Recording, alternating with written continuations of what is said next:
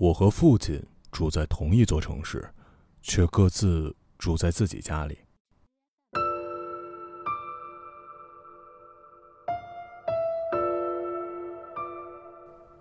我从来不去看他，他也很少联系我。我三十五岁，他六十七岁。我是一个不成功的写小说的，他，他是一个什么都不是的人，一个老人。自从他小学毕业之后，就一直是同一个人。我和他都没有伴侣，母亲已经过世，他独自生活。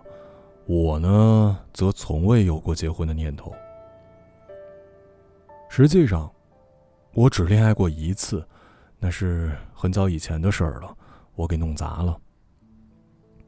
我已经看到了未来，我一个人凌晨三点趴在书桌上睡过去。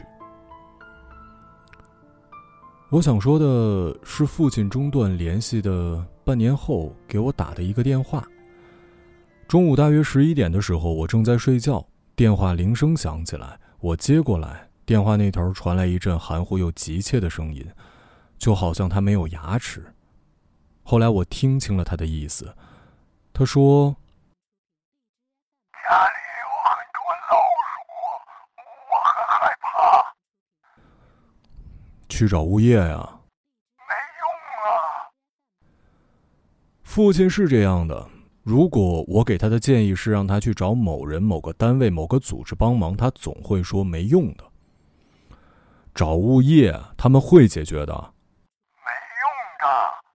我要挂了。好，呃，你可不可以来一趟？你帮我确认一下。确认什么呀？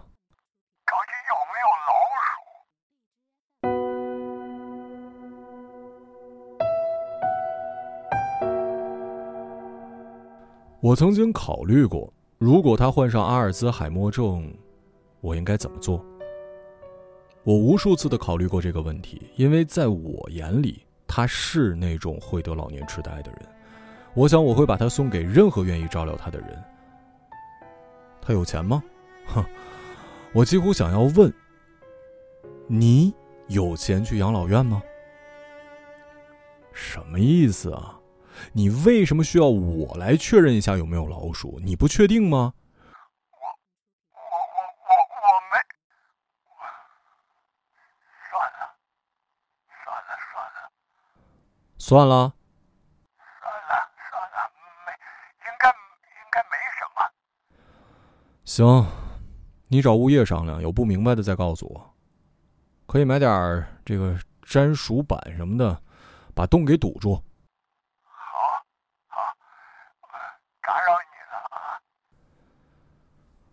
我必须指出，这句话的口气里绝对没有一丝一毫讥讽的味道。嗯，好。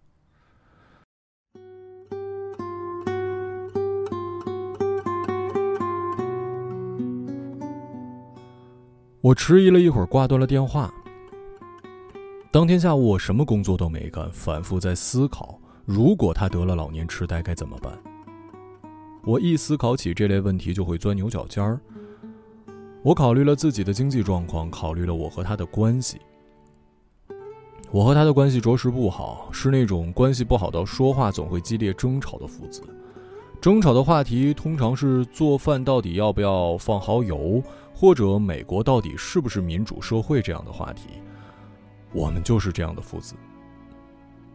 我考虑了一切，可能会彻夜不睡的去考虑。但我知道答案一直都在那儿。哼，管他呢！我会卖掉他的房子，送他去愿意照顾他的地方去。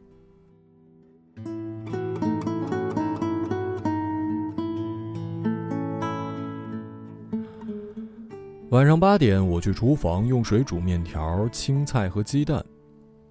水烧开了，正在冒泡。他的电话来了。来呀！你快点过来呀！我听到电话那头他在挥舞扫把，扫把不断的打在桌椅上。哎呀！哎呀！你冷静点，你慢慢说。电话传来一阵猛烈的撞击声，某种东西破碎的声音，然后电话挂断了。我开始感觉到强烈的不安。好吧，我必须去看他一眼，就看一眼。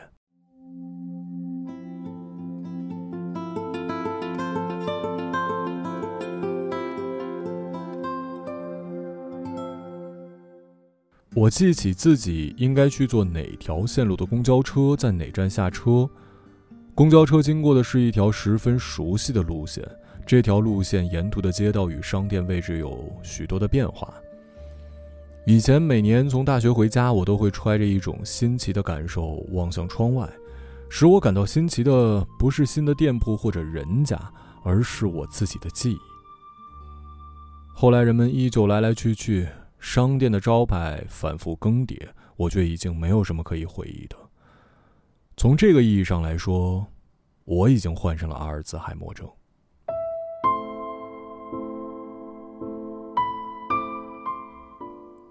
不过，我依稀记得一件事儿：有一天，我们从爷爷家回来，坐在同一辆公交车上，父亲一直望着窗外，我悄悄的发现，他在哭。在哭的原因是我们去看望爷爷，父亲敲门的力气有点大，爷爷打开门，凶狠地骂了他一顿，于是他一气之下带我离开。我轻轻敲响门，过了好一阵子，门打开，一个脸圆圆的、脸上晒得东一块紫西一块青的老头将铁门拉开，望向我。他没戴眼镜，眼睛就像两个干涸的小水坑，没什么光。你睡觉呢？怎么不戴眼镜啊？嗯，叫了，才睡了。家里满地狼藉，扫把卷成一团的杂志，晾衣杆像一堆保养不佳的兵器，凌乱的放在地上。我闻到了一股霉味儿和剩饭的味道。地板脏兮兮的，他的眼镜放在电视柜上，估计是他打老鼠的时候不小心跌落，又踩了一脚。他沮丧的走来走去，背过身揉了揉眼睛。哎呀，什么都看不清了。我明儿带你去配一个。老鼠呢？打跑了。他怔怔坐在沙发，望着四周，屋里的光线幽暗极了。这种节能型的 LED 灯管总会让我想起深夜时的医院走廊。我走到窗台处，拉开窗帘让路灯昏黄的光亮透进来一点刚刚，刚刚还在呢。他抬起手来，又不吭声了。我在厨房、客厅、厕所、卧室来回巡视，没有看到老鼠屎，只看到一个老人似的邋遢。老人似的邋遢和青壮年的邋遢很不同。如果你还年轻，你的邋遢就会像炸弹一样在家里炸开，翻倒的柜子、凌乱的酒瓶、摇摇欲坠的碗、堆成山的脏内裤。而在老人身上，你所见到的邋遢是扔在地上的几页纸，因为难以弯腰而捡不起来；是碗筷上一层浅浅的油腻；是堆积很久的无用废品上的灰尘。这一切没有商值迅猛增长的那种气势，只有一种谨小慎微与力不由逮的致命组合。刚刚还在着，老子害得要死。然后他抬起眼眨了眨，无不好奇的望向我。他没有开口，什么也没问。他老了吗？我这半年还好吗？我最近在干什么？我写了什么东西？我找女朋友了吗？我在心里替他问了我这些问题，因为他不会问。很早以前，如果他对我的近况感兴趣，通常会通过我的母亲来了解。对于直接和我交流，他有一种奇怪的畏怯。他低下头，呆呆的望着茶几，陷入困惑。有几只啊？它们长什么样啊？就一只，很狡猾的。我去问问物业吧。你等会儿啊。他们都不信我，他们都想害我。他说着，双手继续揉着眼睛。我听说过一个说法，叫做预设敌意，把陌生人当成敌人。我听说，如果你小时候经常不由分说的挨训，你就会这样。我和母亲耗费漫长的时间来矫正他这脾气，但是徒劳无获。他经常会说，他偶尔上街采购时，有店员看了他一眼，似乎是怀疑他是贼，他会为此大发脾气。我的意思是，他谁也不信任。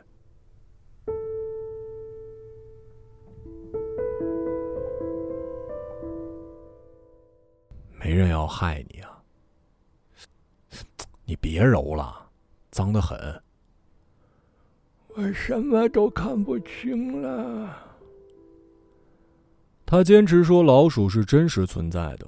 他说家里突然到处是老鼠。他走进厨房，那只老鼠的尾巴倒吊在厨房的沥水架上，卷起漩涡式的花纹。那只老鼠消失了一会儿，又趴在他的脚边，近乎黑色的皮毛显得湿漉漉的，裹在底下的身体十分消瘦，粉色尾巴又粗又长，尾巴如触须一般弯曲着，唾液向后深入阴影，有无限长。他去打它。他就顺着自己尾巴伸去的方向跑，消失不见，仿佛那尾巴是一根救生索，将他拉走了。他抓起扫把，再次检查全屋，寻找他的踪迹，他却如雾霭一般的飘散不见了。我承认，我对他自己的描述转述的有一些添油加醋。但在描述这些幻象时，他那一向贫乏啰嗦的语言土壤上确实长出了几朵虽然枯黄，但可经一看的花儿。我父亲说不定有很发达的想象力。他有一面墙紧贴书架，上面全是书和盗版游戏软件他不愿意跟外界发生联系，很长一段时间他完全不工作，每天在家玩游戏。生活里充满了不真实的东西，他怎么可能出去工作呢？每个人，啊，我的意思是，他觉得每个人都针对他。滚！爷爷拿着那根棍子，隔着一扇铁门朝他怒吼：“出现，消失，出现，又消失。”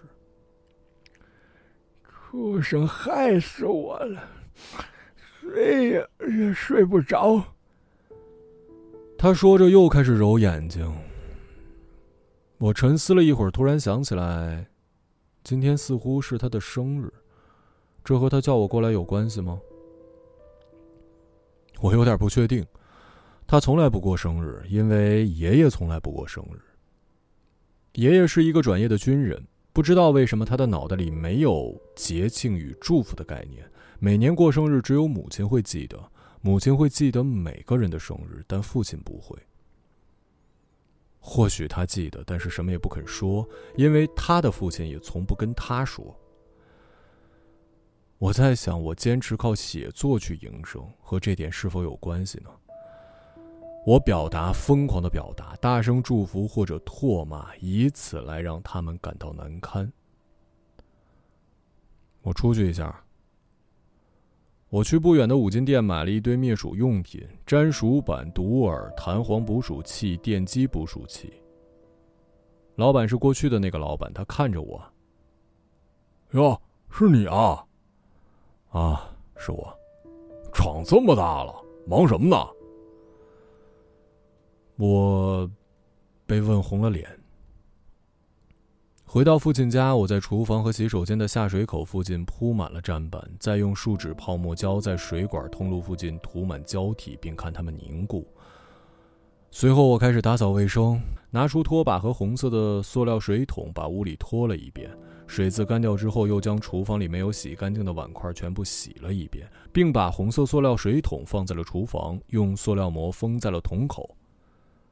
最后，我往塑料膜上倾倒厨房水槽筛子上残留的食物。我能看到他吃的是水煮面条、青菜和鸡蛋。我忙到夜里十一点，全身是汗，在厕所冲了个澡。等回过神儿，洗手间已水漫四溢。由于胶体过于的牢固，下水变得极为艰难。我走到外面，水已经流到了客厅。我踏拉着拖鞋划过水流，重新拿起了拖把。水流在地板上摆荡，涟漪与涟漪相撞，声音很轻。我走过去找父亲。他已经坐在沙发上，脑袋歪着睡着了，鼾声如雷。我刚要离开，他突然醒过来，有点慌张。谁？谁？是谁呀？齐天大圣。谁？黑猫警长。他眯起眼睛，回想起了什么，不住点头。啊啊！我我我糊涂了，嗯，你你看到老鼠了吗？看着了，真有，是是吧？你睡吧，明儿就抓着了。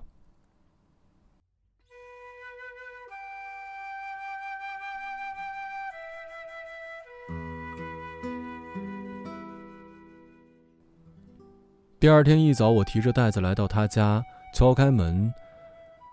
你去看看厕所，我看看厨房。趁他睡眼惺忪跑去厕所的时候，我走进厨房，戴上外层编织着金属丝的防割手套，把我花了一通宵的功夫在家里抓到的老鼠。连着包在外面的废报纸掏出来，然后低下头对准塑料桶上的红色薄膜，朝里头晃动废纸团儿，把早已被我揍得半死不活的老鼠抖落。灰色的老鼠嘴角带血，两只黑色的眼睛闪烁着光。它旋转着下坠，落入薄膜，又将薄膜压迫，一同坠入半桶深的水里。一些气泡浮上来，又破掉。而不知何时。父亲已经站在我的身后，他看着水桶里的老鼠，激动又开心。哎呀，还是你厉害，终于给抓着了。他没有漱口，似乎很久也没洗澡。他笑着，一股又酸又臭的味道扑鼻而来，就好像此前他的笑容被扔在水缸泡了二十年才拿出来。在狭窄的厨房，这个肥胖矮小的老头站在我的胳膊后，专注地盯着眼前那片模糊的景象。红色里一抹深灰，模糊的眼神里有一种陶醉。他快乐地转着身子，又时不时发出作呕声，好像是一个青少年第一次在河边用手抓住了一只蛤蟆的背。事情也就这样结束了。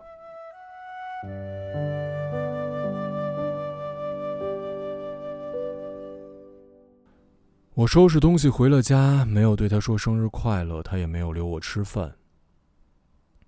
又是很长一段时间，我们完全没有联系彼此。我讨厌我的父辈，我唾弃他们代表的一切，我和他们没有什么可说的，完全没有。我不会祝他生日快乐，这辈子都是如此。但是我必须承认。在我们之间密不透风的距离里，在我们积年累月、代代相传的敌意、隔阂与忽视里，有一条深邃细长的老鼠洞，悄然连接着彼此。一只老鼠跑过去，它便开心的上了天。这恐怕是世界上最卑微的快乐。荒唐啊！